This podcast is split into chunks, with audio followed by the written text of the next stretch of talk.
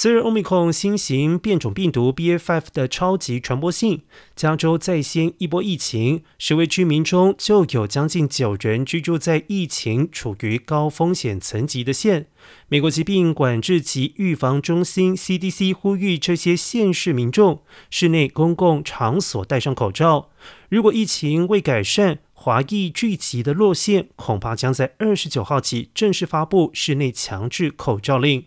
洛县目前平均每天新增六千八百例病例，每周增加百分之三十五，这是从国商至长周末以来最高增幅。